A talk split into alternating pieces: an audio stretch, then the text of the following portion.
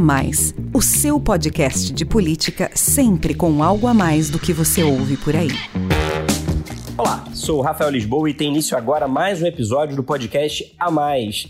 O seu podcast de política sempre com algo a mais para você. O A Mais faz parte da Bússola, que é uma plataforma de conteúdo estratégico, parceria da revista Exame com o grupo FSB. Hoje o A Mais traz aqui para você um debate promovido pela Bússola sobre a Lei Geral de Proteção de Dados Pessoais, a LGPD, que completa quatro meses em vigor. A nova legislação define as regras sobre o tratamento das informações pessoais dos cidadãos e as protege contra uso inadequado. E a LGPD é clara: nenhuma instituição pode utilizar os dados de qualquer pessoa sem a existência de uma base legal. Com a aprovação da lei e a criação da Autoridade Nacional de Proteção de Dados, a ANPD, o Brasil segue o caminho de várias outras nações que já constituíram ambiente jurídico voltado para garantir o respeito à privacidade e assegurar a transparência no emprego dos dados pessoais por empresas e governos. A segurança das informações ganha ainda mais relevância com a pandemia, que acelerou a transformação digital e a migração da maioria das atividades para o ambiente virtual. Quais os principais impactos da LGPD nesses primeiros meses? Como indivíduos, governos e empresas têm se adaptado à nova legislação? Quais os desafios para que a lei seja cumprida? E como a pandemia tem contribuído para reforçar a discussão sobre privacidade segurança e transparência na internet. Em uma hora de live no YouTube da Exame, eu conversei sobre essas e outras questões com Miriam Wimmer, diretora da Autoridade Nacional de Proteção de Dados, a NPD, Fabiano Barreto, advogado especialista em política e indústria da Confederação Nacional da Indústria, CNI, Felipe Palhares, sócio da área de proteção de dados, tecnologia e negócios digitais do BMA Advogados, e Renato Cirne, diretor jurídico de compliance da FSB Comunicação. Vamos ouvir. Eu vou começar então o nosso bate-papo com a Miriam, que é uma das diretoras que compõe o conselho diretor da NPD. A Lei Geral de Proteção de Dados tem somente quatro meses em vigor. A diretoria da agência foi nomeada há menos tempo ainda, no início de novembro. E eu imagino, Miriam, que ainda existam muitas dúvidas sobre a lei, tanto por parte de empresas e governos sobre as adequações que devem ser feitas para obedecer às novas regras de tratamento dos dados, quanto do cidadão comum, para saber quais são os seus direitos em relação ao uso das suas informações pessoais. Nesses primeiros meses, como é que tem sido a adaptação à LGPD? Qual o conhecimento hoje da sociedade sobre a nova legislação e quais os principais desafios para que ela seja mais divulgada e respeitada? Eu acho que a sua pergunta é muito importante, porque de fato a LGPD é uma lei que entrou em vigor, como você mencionou, há quatro meses, mas ela vem sendo discutida há mais ou menos dez anos no Brasil. Né? Ainda assim, é uma lei que era muito restrita a grupos especialistas, e agora, com a sua entrada em vigor em setembro, com a constituição da NPD em novembro do ano passado, a gente começa então a realmente transformar aquela lei que era só uma abstração, uma ideia, em processos, procedimentos, normas, né, é, regras que são juridicamente exigíveis. E eu, eu acho que é importante notar que uma característica da LGPD, que é uma característica típica de leis que são muito negociadas, que são construídas a muitas mãos, é que ela deixa muitos espaços abertos para disputas interpretativas e também para normatização posterior, né? Então essa é uma lei que se ampara muito fortemente em princípios, ela muitas vezes usa conceitos abertos, conceitos dotados de uma certa indeterminação, e além disso houve uma opção do legislador para remeter a um órgão técnico, a ANPD, a regulamentação de inúmeros aspectos que são muito detalhados. E quando a gente olha para a LGPD, observamos dezenas de pontos pendentes de regulamentação. É, e, de fato, esse é um desafio muito atual deste momento. Né? A gente pensar em temas como portabilidade de dados, exercício dos direitos dos titulares, compartilhamento de dados entre agentes públicos ou agentes privados, né? Uso de dados para pesquisas científicas, por exemplo, padrões técnicos, né, de anonimização, padrões de segurança, transferência internacionais, né? São todos temas é, dotados de um grande grau de complexidade e o esforço que a gente está empreendendo nesse momento é traduzir essa lei que traz esses grandes conceitos, esses princípios, realmente em processos, em procedimentos, em normas, em regras, em estruturas de governança. Né? E, e esse é um desafio cuja dificuldade não pode ser subestimada. Né? Então, apesar da lei ter sido discutida durante uma década mais ou menos, ela de fato ela é uma novidade no nosso ordenamento jurídico, porque ela traz uma tentativa de estabelecer um patamar mínimo de coerência é, para o tratamento nos mais diversos setores da economia, né? no setor público, também no setor privado, inclusive, é, pela sua característica de horizontalidade, transversalidade, ela vai se relacionar com outras normas pré-existentes, né? Então, normas setoriais, por exemplo, no caso de setores regulados, setor de telecomunicações, setor financeiro, né? Inúmeros setores é, que já possuem normas específicas e também com normas também dotadas de horizontalidade, como o Código de Defesa do Consumidor, né, a Lei Brasileira de Defesa da Concorrência, e tudo isso gera um, uma necessidade de detalhamento, necessidade de interpretação, que é muito premente, é muito urgente e é certamente uma das prioridades da NPD nesse momento.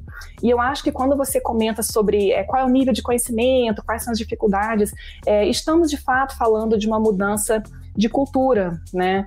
É, é uma lei que entrou em vigor tem quatro meses é, e nisso a gente se distingue muito fortemente do contexto europeu, por exemplo, que é um continente cuja legislação inspirou a nossa, em que desde a década de 70 do século passado já existem leis que tratam de proteção de dados pessoais.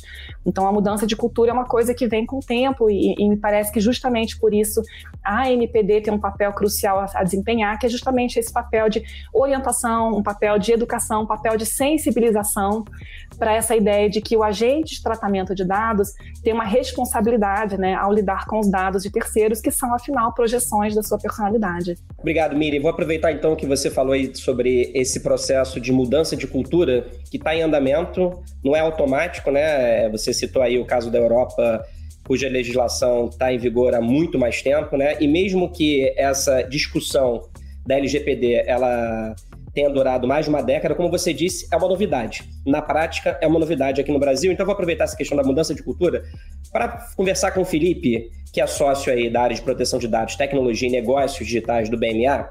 Felipe, você tem percebido entre seus clientes e nas empresas em geral essa mudança de cultura já iniciando da parte da LGPD?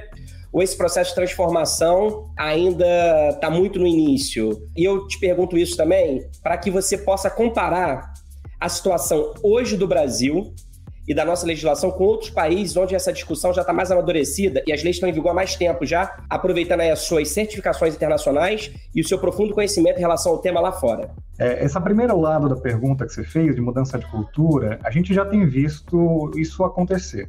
É claro, a passos iniciais, né? Baby steps, como a gente diria, a gente está começando agora esse processo de entender o que é essa nova legislação. Para muita gente, efetivamente é uma lei nova.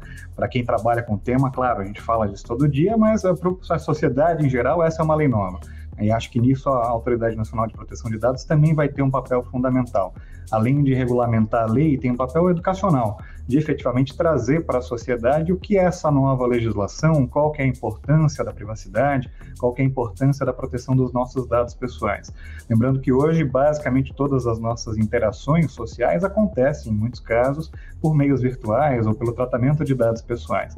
Você não pede mais um táxi na rua levantando a mão, você pede por um aplicativo, ou mesmo se você ligasse pelo ponto. Tem uma série de exemplos que dá para a gente trazer que a nossa realidade a gente usa de alguma forma ou trata dados pessoais em vários vários momentos do nosso dia. E essa mudança de cultura a gente tem visto acontecer por várias ocasiões. Claro, a partir do momento que a lei entrou em vigor, em setembro do ano passado, a gente teve, enfim, aquele início de que muitas organizações já estavam se preparando, já estavam ali tentando entender a legislação e como quer mudar, mas agora aplicando um pouco mais essa mudança prática na cultura interna das organizações. Isso não é fácil, né? Mudar a cultura nunca é algo fácil, nem para uma sociedade, nem para uma empresa, nem para um órgão público. Você imagina que as pessoas estão trabalhando lá eventualmente há 5, 10, 15 anos e fazem tudo da mesma forma, e agora, a partir do nada, por conta de uma nova legislação, tem que eventualmente rever quais são as práticas do dia a dia, como que você faz o seu trabalho, o que, que você pode fazer, o que, que você pode melhorar para proteger até a segurança da informação e desses dados pessoais que são tratados. Mas essa mudança de cultura ela já vem acontecendo. Eu acho que além da, da própria vinda uh, da legislação, a gente tem visto muito de clientes que essa já é uma cobrança de muitos players do mercado. É o que eu sempre comentei, sempre acho e continuo achando que a Lei Geral de Proteção de Dados ela traz um valor positivo. É claro, tem uma série de adequações necessárias, mas ela traz um valor positivo para toda a sociedade.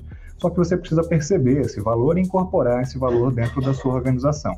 Isso hoje o mercado já vem cobrando dos players que você atua. Então a gente tem vários casos de que os clientes começam a receber uh, contratos ou aditivos contratuais de outra parte, ou questionamentos de outras empresas, sejam fornecedores, sejam clientes, no sentido de saber, vem cá, você já está em conformidade com a LGPD?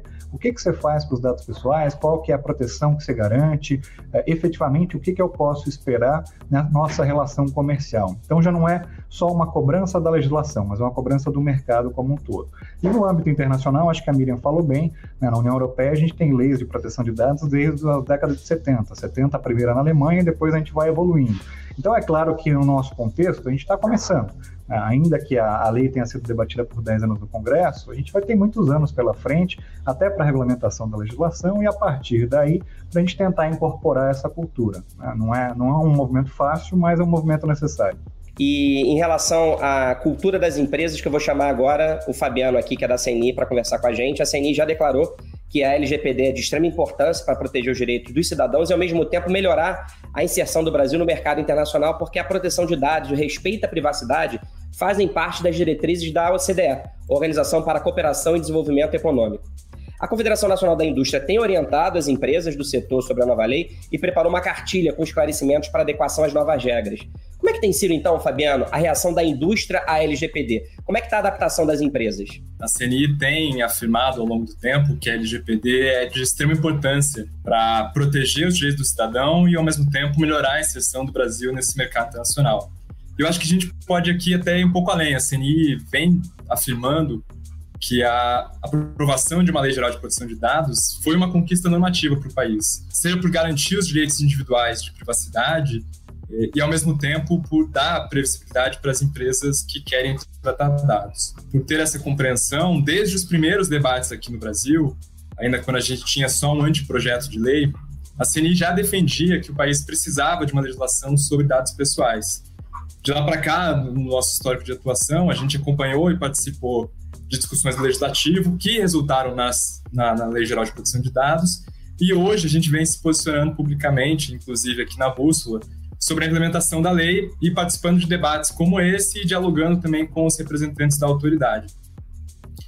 E eu gosto sempre de passar esse histórico de atuação, porque é interessante observar como a nossa participação nesse debate, a participação da indústria nesse tema, ela foi sendo moldada ao longo do tempo. No início, ainda na época do anteprojeto de lei, havia um certo estranhamento. Né? A pergunta que a gente sempre tinha que responder no início de cada debate, nas audiências públicas, por exemplo, era por que, que a indústria se preocupava com dados. Isso partia de um entendimento equivocado de que essa era uma discussão que só dizia respeito às redes sociais, às empresas de redes sociais, ou das empresas de tecnologia. E hoje, felizmente, é muito mais simples chegar aqui e explicar qual é a importância dos dados da indústria.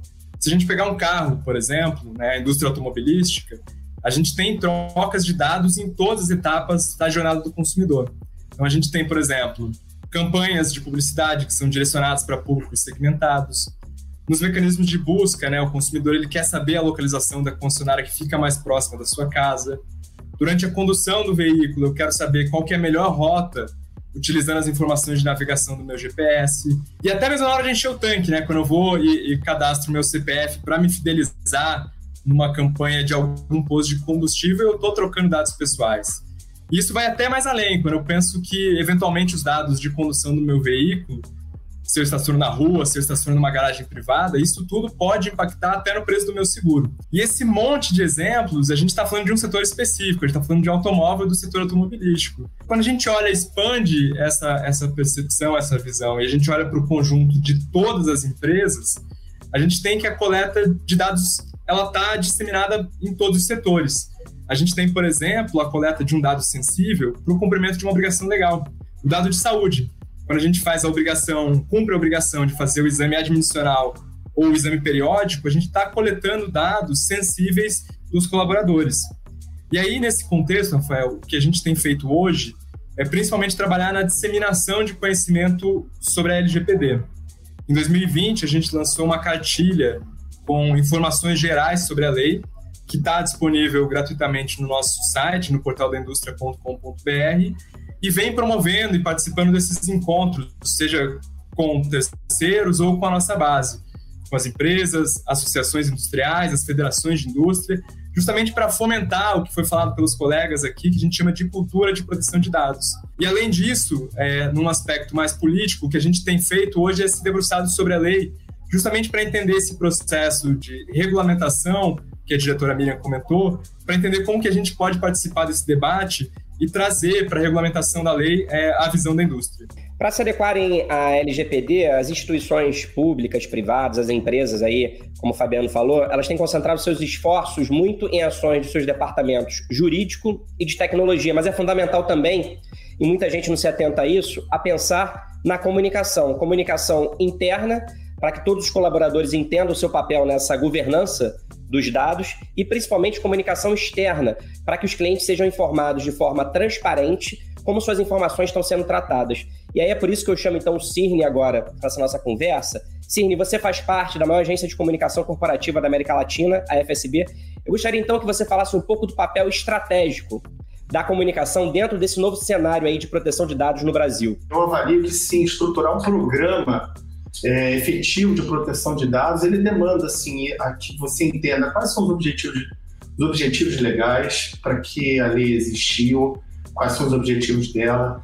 É, demanda um pouquinho do que o Felipe falou e que ele tem muita experiência, essa avaliação internacional né, de, de quem está à nossa frente, é, onde que acertou, aonde que errou, é, quais são os objetivos corporativos né, de quem vai tratar esses dados, quem vai cuidar desses dados, mas também acho que é muito importante entender qual o papel da, da papel a comunicação. Né? E assim, eu tenho falado muito sobre isso, avalio que a comunicação ela, ela, ela torna esse programa de adequação parte da cultura e também um ativo da marca, né? um ativo sobre como você deve fazer negócios nesse ambiente pós-lei geral de lei geral de proteção de dados. Pensando, ouvindo nas falas, eu queria deixar aqui é, três pontos que eu acho que podem ajudar todas as organizações a, a, a, a transformar a cultura. Né? É, nesses três pontos, é, eu acho que o primeiro deles é criar um clima interno para mudança. Aí eu estou falando aqui de criar urgência, é, de fato você fazer com que nessa primeira etapa todos da organização consigam entender o tema, entender do que se faz, do que se, do que, que a gente está falando, o que, que são proteção de dados. É, passando para uma segunda etapa, que eu acho que para a gente pensar a mudança estratégica de cultura, a gente fala aí de engajamento da turma. Como é que você vai fazer uma comunicação efetiva para que a turma possa ficar engajada? É, como que a gente pode estimular as pessoas, talvez com pequenos sensos de vitórias, como que elas, elas podem entender que aquilo é parte delas também, é bom para elas. Talvez uma terceira etapa, é, no momento que a gente já está com uma comunicação um pouco mais efetiva, a gente pensar como é que a gente sustenta essa mudança. Não deixar a mensagem ficar esquecida, manter ativa a comunicação. Lives como essas são certamente muito importantes para que a gente consiga manter ativa essa comunicação e, enfim, quando a gente fala aqui de comunicação, também queria deixar uma segunda mensagem que a gente fala muito, que são os três Cs da comunicação. Você tem comunicar sempre com coerência, com continuidade e consistência. Então, acho que para fechar, eu acho que sim, a comunicação é um dos pilares para o sucesso é, da adequação da, das empresas à, à LGPD, não para dentro, mas sobretudo para lidar ali com os titulares de dados, com a NPD e com todas as demais partes interessadas. E a partir dessa comunicação tem feito uma linguagem que possa ser entendida em todos os níveis, todo o trabalho de conscientização, ele certamente vai se tornar muito mais efetivo. Miriam, você estava falando aí é, do desafio para a NPD de regulamentar a lei, né? E a missão da, da Autoridade Nacional de Proteção de Dados é justamente zelar pelo cumprimento da LGPD, editando normas e fiscalizando o respeito às regras. Agora, como as sanções administrativas, que podem incluir de advertência, a multas e até a proibição do exercício de atividades relacionadas a tratamento de dados, essas sanções elas só passam a valer a partir de 1 de agosto deste ano, 2021, como é que tem funcionado na prática a fiscalização da NPD? De quais instrumentos a agência dispõe hoje para obrigar empresas e governos a cumprirem a legislação. E como é que um cidadão comum, como eu, por exemplo, como é que eu posso denunciar o uso indevido dos meus dados por alguma instituição? Eu acho que é importante realmente frisar que a NPD está num estágio extremamente inicial de estruturação e que é um desafio realmente muito grande criar algo a partir do nada, né? Então não havia local físico, não havia servidores, não havia site, não, zero coisas, né? E a NPD foi de fato instituída no dia 6 de novembro, com a nomeação dos cinco diretores, e desde então a gente tem passo a passo, né, tijolo por tijolo, começado a construir essa estrutura com, enfim, é, entrevista de servidores para formação do corpo técnico, criação de site, criação de procedimentos, discussão de regimento interno, né? Então tudo isso é algo que tem que ser feito de maneira bem organizada para criar uma estrutura que de fato pare de pé. Né? Então, em termos de fiscalização, que foi a sua pergunta específica, a gente está numa fase inicial realmente de planejamento. Mas o que eu posso dizer é que o que está na mente, o que a gente tem pensado sobre esse tema, é que é preciso fugir um pouquinho daquela armadilha da regulação tradicional, estilo comando e controle, que é eu mando, você obedece, se não obedece, eu te aplico uma multa, para migrar para uma forma mais moderna de regulação que se tem chamado muito de regulação responsiva. O que é regulação responsiva? É uma regulação dialogada, na qual a minha preocupação como regulador, entre aspas, né, como regulador, não é te aplicar uma multa, mas incentivar que você corrija o seu comportamento, né, que você previna a ocorrência de danos, que você se responsabilize pelas coisas que você faz e pelas consequências que isso gera. E essa é uma lógica que está muito presente na LGPD, que incorpora um princípio que está presente também em documentos internacionais, que é a ideia de responsabilização e prestação de contas, né? A ideia de accountability, que a gente encontra também em documentos internacionais. E assim é que a lei, ela, ela própria atribui ao agente de tratamento, né, à empresa ou ao setor público, é, a possibilidade de estabelecimento de regras de boas práticas, regras de governança, que poderão inclusive ser apresentadas à autoridade nacional e reconhecidas por ela. Né? Então, isso, isso é um ponto que eu acho que é bastante importante, é, especialmente quando a gente considera uma estrutura que é pequena e que vai lidar com o setor, que é muito dinâmico, muito intensivo em tecnologia, em que há uma assimetria de informações bastante grande. Um segundo ponto que eu queria acrescentar é que quando a gente fala de enforcement, né, de fiscalização, a NPD não se encontra sozinha, mas ela vai coexistir com inúmeros outros órgãos dotados de competências fiscalizadoras e sancionadoras. E daí algo que a gente entende ser muito importante nesse momento é a articulação entre essas competências, de modo, de um lado, da efetividade, a atuação fiscalizadora, e de outro, a não gerar um problema de múltiplos órgãos atuando sobre o mesmo tema, eventualmente com perspectivas desencontradas. Então, a gente tem começado a, a avaliar de que maneira nós podemos articular com os outros órgãos.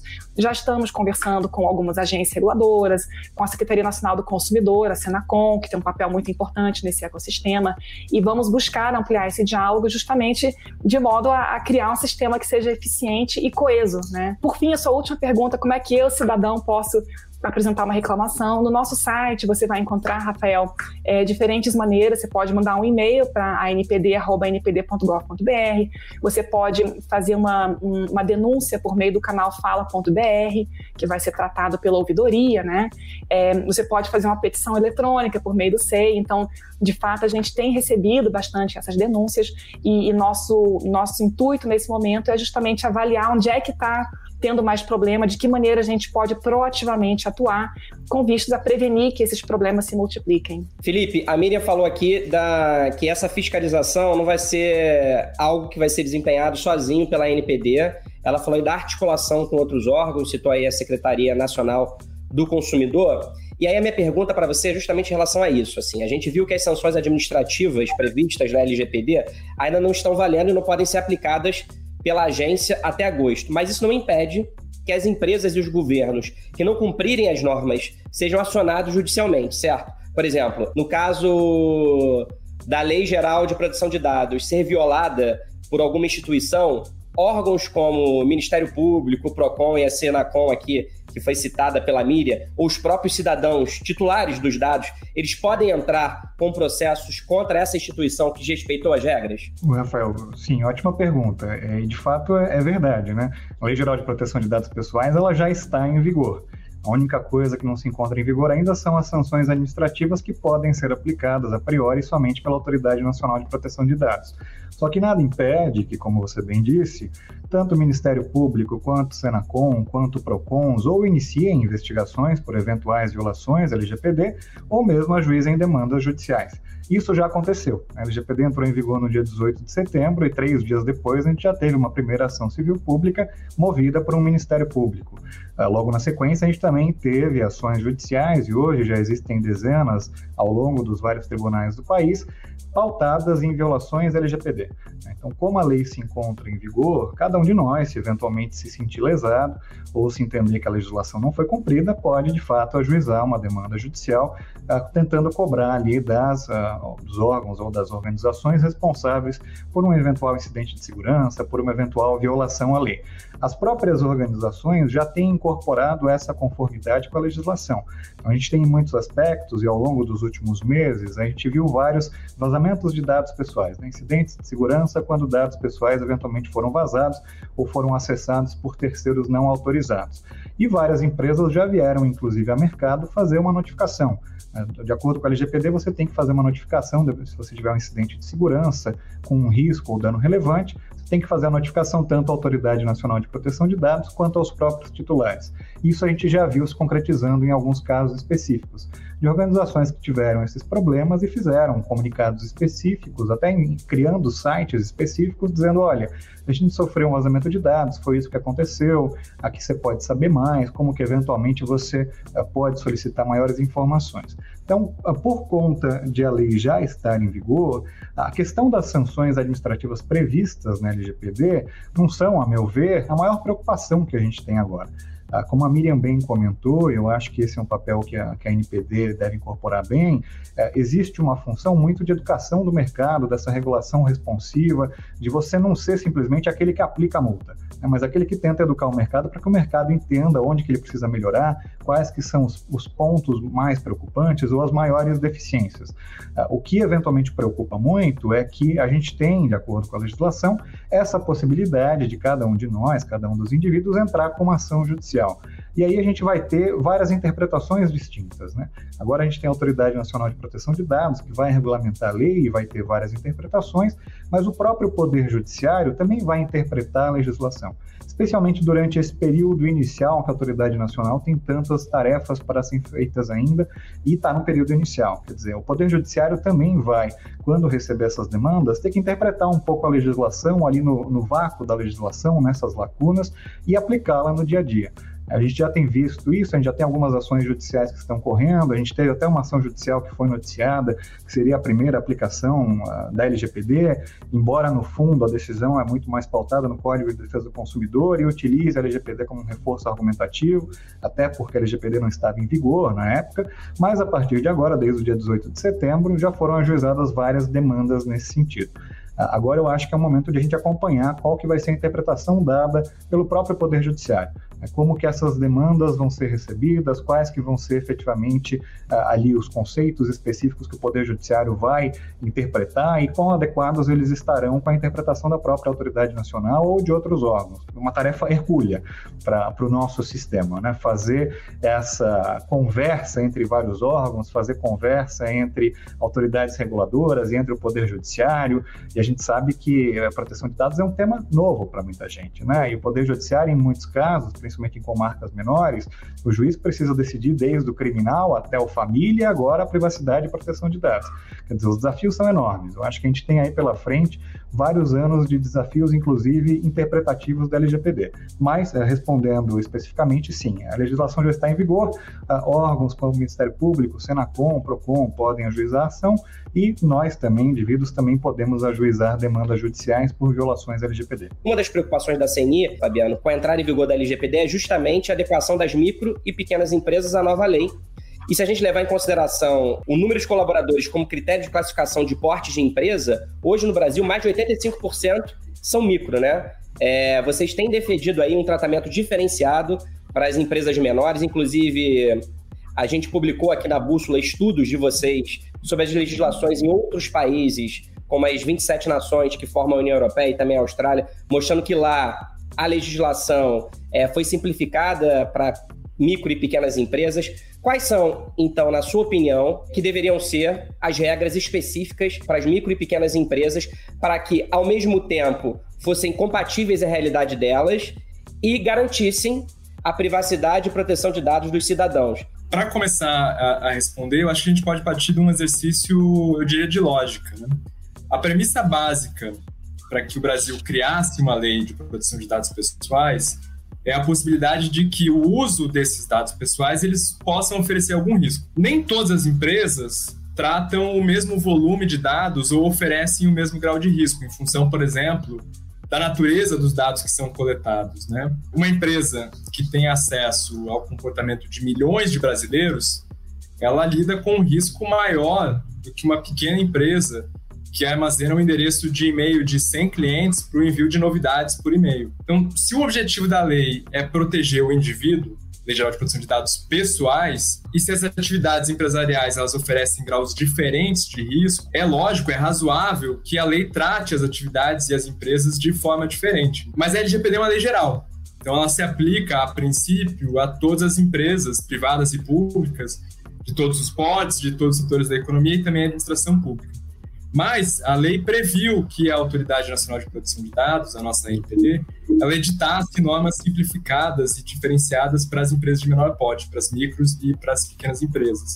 Então, portanto, Rafael, eu diria que mais do que uma defesa da CNI, de uma entidade, é, a regulamentação das normas simplificadas para pequenas empresas é uma das missões da NPD. E quando a gente olha para fora, em legislações estrangeiras, nesse levantamento que você citou, que inclui a União Europeia e a Austrália, é possível identificar normas mais simples para essas empresas de menor porte. E a lei brasileira, que foi é, é, inspirada, como a Miriam disse, na lei europeia, então a gente poderia é, é, é seguir é, essa inspiração e adaptar a nossa lei na hora de regulamentar, dispensando, por exemplo, algumas obrigações, assim como acontece na Europa. Por exemplo, de manter o registro de todas as atividades de tratamento de dados ou mesmo de indicar o encarregado, né, o, o responsável pelo tratamento dos dados pessoais naquela empresa. E aí, seja pelo baixo risco que as atividades, essas atividades específicas oferecem, ou seja pela onerosidade excessiva que essas obrigações podem representar para esse grupo de empresas. É, existem outras regras, como a obrigação de elaborar um relatório de impacto, que certamente vão onerar as empresas, que pode estar vinculado certamente ao, ao, grau de risco que a atividade oferece. É, e aí, quando a gente vê os números, é, até na tua pergunta você bem colocou, entre as indústrias de menor porte, entre, entre as indústrias, no universo total de indústrias no Brasil, a gente está falando aproximadamente de 500 mil empresas industriais. Pouco mais tem, cinco, tem, tem mais de 5 mil é, é, é, empregados. Por outro lado, a gente está falando de 405 mil empresas que têm menos de 20 empregados. Ou seja, essa régua que é utilizada na União Europeia, ela, ela certamente dispensaria um volume muito grande de empresas aqui no Brasil de cumprir com todas as obrigações da LGPD. E sem esse tratamento diferenciado, o que a gente percebe é que hoje, em especial com a redução da atividade econômica, em que os recursos são escassos, essas empresas vão ter que canalizar esses recursos, que são fundamentais, inclusive, para a subsistência é, da, da própria empresa, num processo de adequação que poderia ser dispensado, já que determinadas atividades elas não oferecem risco para os indivíduos. Tratei do encarregado e a gente tem visto é, em estimativas que são divulgadas na mídia, o salário de um encarregado no Brasil hoje ele pode girar em torno de 20 mil reais. Se a gente somar é, isso a encargos trabalhistas, a impostos, enfim, o custo para uma empresa, ele pode superar facilmente os 360 mil por ano. E eu gosto de trazer esse número para ilustrar o que, que a gente está tratando como microempresa. 360 mil. O custo de um encarregado é equivalente ao faturamento anual de uma microempresa no Brasil, ou seja, está completamente desconectado é, da realidade dessas empresas esse tipo de obrigação. Ô Fabiano, vou aproveitar então que você tocou nesse tema e já que uma das missões da NPD é também regulamentar uma norma específica para pequenas e médias empresas, eu quero então saber de você, Miriam, se você tem algo a falar sobre esse desafio aí da NPD em regulamentar uma norma com um tratamento diferenciado para as empresas menores? Sim, Rafael, tenho algo a dizer sim. Esse é um assunto altamente prioritário, é um tema que, inclusive, foi muito suscitado na própria sabatina dos diretores da NPD e já foi objeto de discussões nossas com o Ministério da Economia e também com o representante do setor empresarial. Então, além da CMI, a gente também dialoga com a frente LGPD, que congrega mais de 80 associações representativas de tudo que é setor, né, inclusive varejista, e estamos muito sensíveis para as dificuldades que um pequeno empreendedor tem de se conformar uma legislação que é complexa até para uma grande empresa. Então, esse é um assunto que a gente está tratando como altamente prioritário, ele é um dos primeiros que será endereçado no nosso planejamento regulatório, né, e a gente espera muito em breve conseguir trazer aí esse, esse alívio, né, essa sinalização de modulação dos efeitos da LGPD para a pequena e média empresa. É, eu faço parte do conselho, é, é, de uma comissão de proteção de dados do Conselho Federal da Ordem dos Advogados, e ontem a gente bateu um papo exatamente sobre isso, é, sobre a adequação da LGPD para pequenas e médias empresas. Então, acho que já fica aqui, e, e, e a ideia era, era, exatamente que a gente promovesse um debate também por lá. Então, fica aqui o convite aqui para o Fabiano, para o Felipe, para a Miriam, para que a gente também é, é, retome essa mesa ali, nesse seminário ali, dessa comissão da, da, de proteção de dados na OAB Federal, para que a gente possa é, discutir esse tema que é tão relevante. Renato, então eu vou continuar com você aqui nesse nosso debate, porque eu quero falar agora um pouco de compliance. Você é diretor de compliance e essa é uma das áreas dentro das empresas que parece ganhar ainda mais importância com a LGPD, porque afinal o setor de compliance é o responsável por garantir a conformidade com as normas legais, incluindo aí a nova lei de proteção de dados. E promover uma reorganização dentro da companhia para o tratamento das informações pessoais, tanto de funcionários quanto de clientes, em conformidade com as novas regras, não é tarefa simples. Então, eu te pergunto, Renato, além dos já tradicionais programas de integridade e anticorrupção, que fazem parte aí do cenário do departamento de compliance, essa área das empresas deve se preparar também para atuar na governança de dados exigida a partir da LGPD, de que forma? É, sempre que eu falo sobre, sobre adequação, eu falo sobre. Eu tento objetivar a conversa. Então, eu tento falar sobre cinco passos. E eu vou tentar passar aqui para vocês. Eu acho que o, o primeiro passo é identificar os gaps. Eu acho que cada área precisa entender os riscos, é, como que capacita o time, a compreensão do fluxo de dados dentro das empresas. E eu gosto de sugerir também que isso a gente pode fazer com, o próprio time da empresa a criação de um comitê, um comitê de proteção de dados, porque essa é uma área que, sim, a área de compliance tem um papel importante, mas isso envolve várias áreas da empresa. Eu acho que o segundo passo é definir os objetivos do programa, aí entender a matriz de riscos, quais são os riscos, quais são os controles que a gente precisa ter, qual o monitoramento que a gente vai precisar ter. É, terceira etapa, é, escrever as políticas, de fato, entendendo os gaps, entendendo os objetivos, a gente entra e para de fato começar a escrever, a escrever as políticas, entender é, como que essas políticas se adequam à cultura da empresa. É, o quarto, quarto passo é com as políticas escritas, com os objetivos bem definidos, com os, sabendo quais são os gaps. Partir para a etapa de comunicação e, e muito treinamento, gerar conteúdo, transmitir conteúdo, comunicar bem, falar bem, para que todos consigam entender os objetivos, para que todos consigam entrar nessa cultura de proteção de dados que a gente já falou tanto. E, ao final, é, de fato, monitorar esses resultados, né? porque é, monitorando os resultados, você consegue revisar os controles, revisar a política, entender onde está dando certo, onde está dando errado, e de fato começar a mexer e melhorar, porque certamente é um programa que precisa ser é, sempre melhorado. Então, acho que sim, os, os, os departamentos de compliance eles já estão habituados com essa rotina e, portanto, eles podem ser um catalisador dessas ações para que garantam a correta adequação à lei mas o engajamento de todas as áreas da, da empresa é fundamental para que haja sucesso nessa empreitada. Eu acho que exatamente por isso eu comecei a sugestão com dos cinco passos com a identificação de gaps e a criação de um comitê que envolva todas as áreas da empresa. Maravilha, a gente está chegando aqui já na, na, parte final aqui do nosso debate, passa muito rápido. É, as limitações impostas pelo coronavírus fizeram com que a transformação digital fosse acelerada e nós passamos a fazer praticamente tudo online, né? Empresas e governos passaram a oferecer seus serviços no ambiente virtual, funcionários migraram para o home office, tudo de uma hora para outra, atropelados pelo coronavírus e muitas vezes sem o planejamento e a organização que são ideais. Por isso a discussão sobre privacidade, transparência e segurança de dados, que são premissas da LGPD, e vocês é, falaram aqui também, é, essa discussão nunca foi tão atual e importante. Como a pandemia tem impactado o trabalho da NPD, Miriam? É, na verdade, a NPD ela já surge, ela é constituída na pandemia. Você considera que a responsabilidade de atuação da agência cresce ainda mais nesse momento que nós estamos vivendo?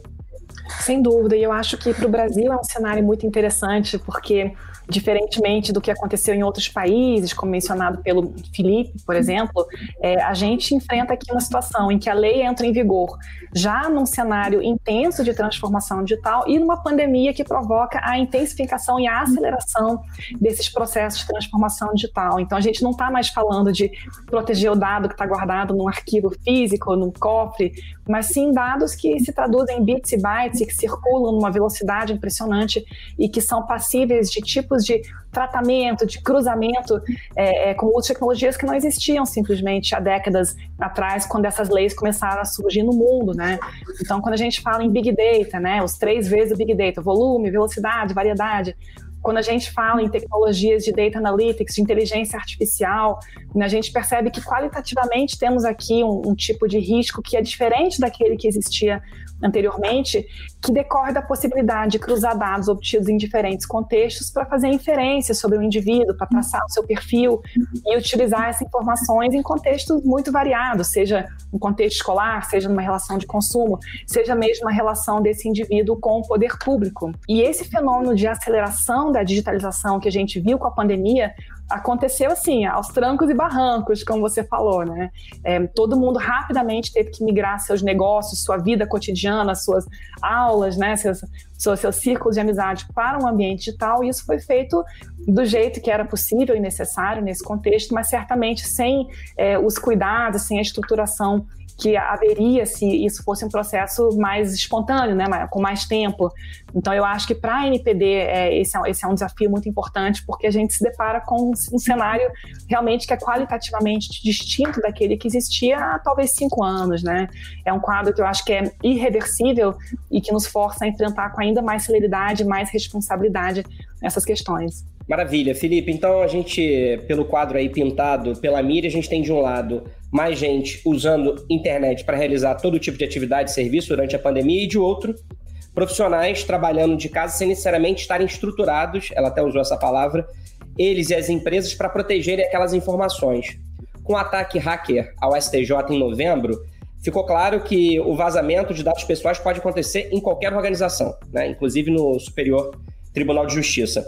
No momento de digitalização forçada pelo coronavírus, como é que as empresas devem se preparar para garantir a proteção das informações e enfrentar esses incidentes de segurança que podem eventualmente acontecer. A gente costuma falar, quem trabalha em segurança da informação, costuma dizer que um incidente de segurança, um vazamento de dados, não é uma questão de ser, é uma questão de quando. Quer dizer, uma hora vai acontecer, inevitavelmente. A gente tem hoje, até por conta dessa digitalização forçada, uma série de pessoas também não bem intencionadas que viram aí uma oportunidade de eventualmente é, praticar algum tipo de ataque ou algo nesse sentido. E o que, que a gente pode fazer para tentar melhorar prevenir? Tem uma série de coisas. Tem algumas coisas que são efetivamente tecnológicas, de implementação de medidas técnicas e organizacionais uh, que as próprias organizações podem fazer, desde você ter firewalls, antivírus, de você utilizar VPNs, de você ter lá a IPS, Intrusion Prevention Systems, de você ter Data Loss Prevention, uma série de ferramentas tecnológicas que ajudam a proteger a informação. Utilizar a criptografia tanto em trânsito quanto em repouso, quer dizer, ter certeza lá que os dados vão estar criptografados, tudo isso é muito relevante, tá? São ferramentas que você pode implementar na sua organização, claro, de acordo com o seu budget, mas são coisas que podem ser feitas. Agora, eu sou um grande defensor da parte de conscientização e treinamento das pessoas. Acho que o elo mais fraco que a gente tem aqui, efetivamente, é um eventual erro humano. Você manda um e-mail para um destinatário errado, que já tem lá um documento ou algum dado pessoal naquele e-mail, você já tem um vazamento de dados pessoais. São coisas simples que podem acontecer no nosso dia a dia. E uma medida fácil de você adotar, que todo mundo pode fazer, um é ativar o duplo fator de autenticação em todas as soluções que permitem isso, né? como WhatsApp, e-mail e por aí vai. E outro é efetivamente usar senhas fortes, e não uma mesma senha para todos os serviços. Duvido que alguém que nos ouve aqui utilize a mesma senha para o seu e-mail pessoal, para o seu e-mail profissional, para o banco ou algo assim. A gente não faz isso, né? Imagina.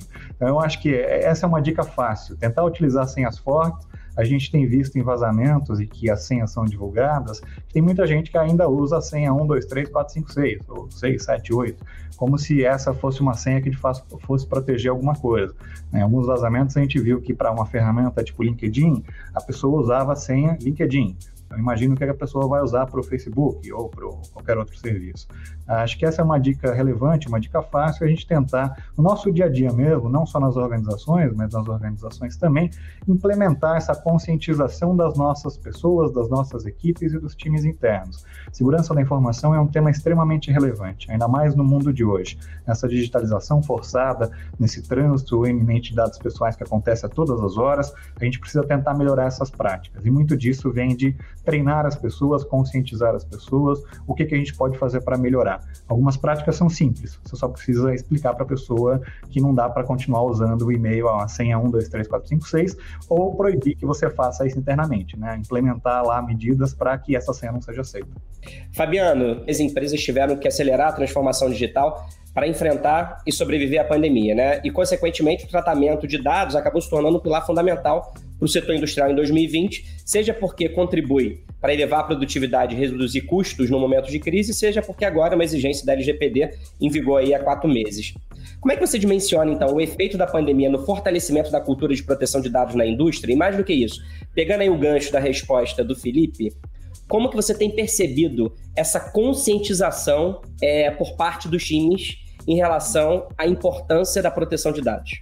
Sem dúvida, a pandemia deu um empurrão para que a gente começasse alguns processos de digitalização, seja nas reuniões por videoconferência, seja nos processos mais complexos, no caso da indústria. E a gente passou aqui nos últimos comentários, sempre pontuando que a digitalização, o processo, por conta do contexto, ele, ele foi um pouco no susto, né? A gente começou de forma um pouco repentina em alguns casos. Mas acho que o que nos conforta, e aqui eu acho que é importante destacar o processo de construção da lei, que a gente tem muito orgulho de ter participado, é que se por um lado o processo de digitalização aconteceu no susto, a Lei Geral de Proteção de Dados ela foi muito bem pensada, foi muito bem trabalhada ao longo de vários anos, com vários atores, e o resultado que a gente tem é um trabalho, uma lei muito equilibrada, que atende, voltando à minha primeira pergunta, voltando, é, é equilibrando tanto o interesse privado das empresas que querem tratar os dados, e equilibrando isso com os direitos individuais, os direitos de privacidade, os direitos de personalidade. Então, eu acho que a gente pode ficar confortável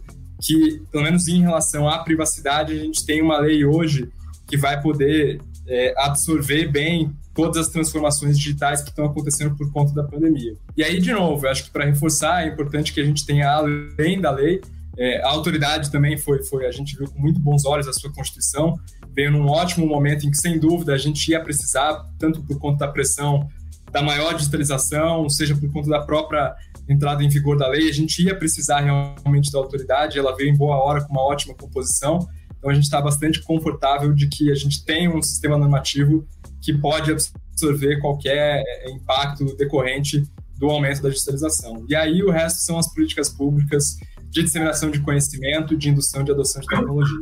Maravilha. Eu quero agora conversar aqui com o Cirne sobre o desafio que é administrar esse universo gigantesco de informações. Os dados digitais criados, replicados e consumidos no mundo no período de um ano dobrarão de tamanho a cada dois anos. Né? Em 2020, o ano da pandemia, em que houve aí essa transformação digital forçada, a estimativa é que tenham alcançado 44 trilhões de gigabytes. Cirne, num cenário em que governos, empresas e indivíduos estão se tornando cada vez mais digitais, como gerar valor para as organizações a partir do gigantesco universo de informações. E mais do que isso, como é que é possível administrar esse volume de dados que não para de crescer e ganhar complexidade? Eu queria que você explicasse ainda a importância das organizações terem em mente todo o ciclo de vida dos dados, assegurando a qualidade e o compliance das informações desde o momento da decisão em tratar determinado dado até quando se decide eliminá-lo de seus arquivos. Rafa, de fato, aí no, no, no mundo muito inter, interconectado, acho que todo mundo falou um pouquinho das mudanças da, da, da, pandemia na vida de cada um, na vida de cada empresa. A gente se torna cada vez mais e profundamente dependente de, de, de tecnologias. Né? A gente fala muito dentro da empresa que a gente nunca esteve tão presente, mas de fato a gente de fato é muito dependente das tecnologias e, e a gente é muito impactado por esse volume, esse enorme volume de dados e muito vulnerável a fraudes e vazamentos. Eu estou escrevendo um artigo e, e, e uma pesquisa, e uma pesquisa da IBM de 2019 que fala de 3.600 empresas é, representadas, 57% reportaram que tinham sofrido algum tipo de vazamento nos últimos dois anos, ou seja, 2019, 2018, bastante recente. Certamente com a pandemia isso cresceu ainda mais. E, por mais surpreendente que seja, 77% dessas mesmas organizações não tinham plano de resposta é, para esses incidentes de segurança cibernética. Então, eu acho que, é, tentando responder a, a sua, sua, pergunta, a adequação à LGPD e a compreensão desse ciclo de vida de dados e, e, e de todos, e, que, que, você pode sim ter algum tipo de incidente, se torna cada vez mais um ponto vital para a segurança e para o valor da marca. A gente falou aqui bastante sobre valor da marca como valor intangível. Hoje a gente sabe que cerca de 70% a 80% do valor de mercado das empresas já vem desses ativos intangíveis, né? Valor da marca, capital intelectual, principalmente. É, então, acho que esse cenário, a compreensão é, de que a adequação vai muito além do cumprimento dessas questões legais. Ela implica nesse reconhecimento da compreensão cultural dos direitos dos titulares de dados e como isso reflete no valor da, da instituição. E, e valores que são cada vez mais estimados pelos consumidores e todos os stakeholders dessa companhia. Cada vez mais esses valores são mais postos à prova e são mais importantes para esse valor das, das empresas. Você acabou de ouvir o debate sobre os quatro meses em vigor da LGPD, a Lei Geral de Proteção de Dados Pessoais. Muito obrigado pela sua companhia até agora e a gente se encontra novamente na próxima semana. Tchau!